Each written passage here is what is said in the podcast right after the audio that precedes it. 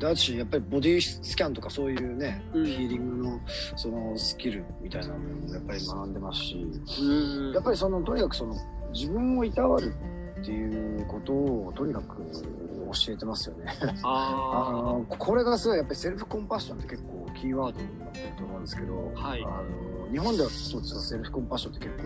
広まってます。要するに思いやりですよね、コンパッションって。はい。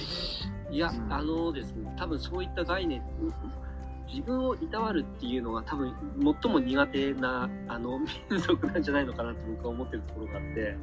うんなんか概念としてはやっぱり、うーん、あんまりないんじゃないかな。そうですよね。だし、やっぱりボディスキャンとかそういうね、うんヒーリングのそのスキルみたいなのもやっぱり学んでますし、うんやっぱりそのとにかくその自分をいたわるっていうことをとにかく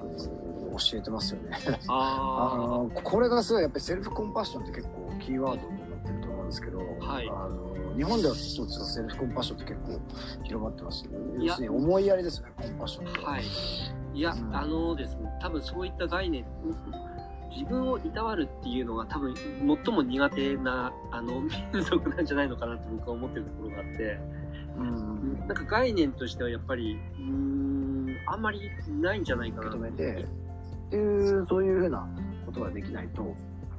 やっぱりその感情という部分のなんていうんですかねあの部分をどうしても押し殺してしまうことになってしまうんですよね。うん、はい。うん、だからこそやっぱりそのまずはその自分に対して、うん、あの辛い時は辛いって言っていいし、うんあのもし輝く見なくなったらそのやっぱり誰かに相談する必要があるんだよって、うん、だからそう相談してもいいしそれは別に弱いことでもないし逆にその相談できるってことがその、まあ、自立してるっていうそういうふうに見られてるっていうのもあると思うんですよね。それは結構最近ほら、あのー安富さんっていう東大教授の方が本を出してますよね。ああ、そうなんですか。うんあの助けてくださいって言えることがそれいすなわちその自立してるっていう、まあ、そういったような。内容の本で僕自身もやっぱりずっとやっぱりそのね男はこうあるべきだ強くあるべきだ絶対読みなんか見せないみたいなこううん。負けないぞみたいな感じのうん。性格でずっと来ててやっぱりそれってかなり、うん一人でね生きていくっていうのって結構限界あるんじゃないかなってやっぱり仕事からある結構限界を感じた時があって。うん。でやっぱり海外のそういうなんていうんですかね特にユダヤ人の人たちってやっぱりそういうコミュニティ内ですごはい。くそういうのってお互いにこのものすごくつながりがあって、うんあのそういう部分でのつながりっていうか感情的なそういうなんていうんですかねあの情緒的なそのつながりの強さっていうのがいろんな意味での成功のパフォーマンスにつながってると思うんですよね。うーん、なるほうんど。やっぱりそうやって多分小さい頃からそのプライベートスクールのユダヤ人とか見ててもやっぱり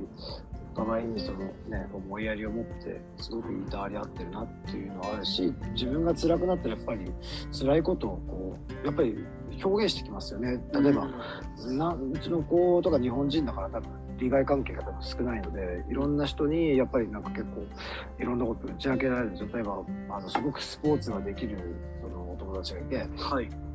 もうなんかスタープレイヤーみたいなのね。例えばアンダー13でそのテーブルテニスとサッカー両方代表やってたりとかっていうぐらいすごいです。でしかもそうそうそう水泳の、うん代表のチームで一緒うちの子もちょっと水泳をしてたんでそのはい学校の代表チームにいつも一緒にする子がいて。でその子とかってやっぱりあの実は僕ねってあのお父さんステップファーザーだから、まあ、ステップファーザーっていうのはまあ離婚した後のそのお母さんの連れてきた旦那さんっていう多分意味だと思うんですけども、うん。で結構たまにすごくね昔のあのダッドに会いたくて寂しいなって思う時あるんだよねとかそういうのって結構相談してきたりするらしいんですよ。はいはい。で、ああ、それでうちの子も、ああ、そうなんだ、そっかそっか、大丈夫だよって言っていう、まあ結構、あの、言ってあげるんだって言ってたんですけど、うん。やっぱそういうのって僕ってあんまり自分もしたことないし、うんうん だからそういうのをあんまりね、普通日本だと隠したりしますよね、結構。しますね。僕も全然できないです。うん。うん、だったりとか例えば男の子3人兄弟いて一番下の子が今度あのそういえば一番下の子もあの我々の学校に来ないの？とかって言ったらあのすごくそのお友達が実はね一番下の子はこれこれこういう、まあ、病気があって多分あのこの学校には来れないんだけどとか言って、まあ、そう結構相談あの言ってきたりするらしいんですよ。で結構「へえそういうのって結構ちゃんと堂々と言えるんだね」とかって言って。で実際家に遊び行ったりするとやっぱりそういう意味でちょっとあのねね、あの普通の子と違う部分っていうのがあるらしいんですけどもそれはそれでみんな、うん、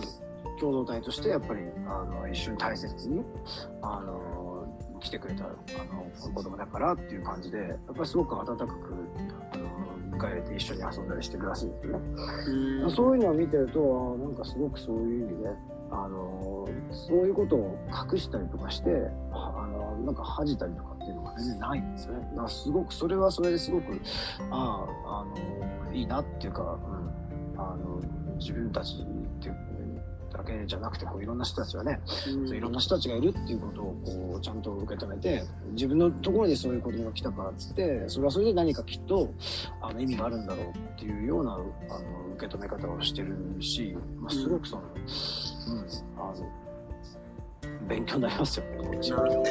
今回も最後まで聞いてもらいありがとうございました。チャンネルの説明ページの方に僕がどんな人間なのかわかる2分ほどの簡易プロフィールのリンクを貼っています。また、音声配信についてやセルフプロデュースについての有料セミナーの講義が無料でもらえる LINE のリンクもあります。そして私のプロデュースしている書籍や SNS のリンクも置いてあります。インターネットを通じた出会い、すなわちネット縁が僕自身の人生を大きく変えたので、この出会いがあなたの人生を変える良いものになることを願っています。ではまた次の放送で会いましょう。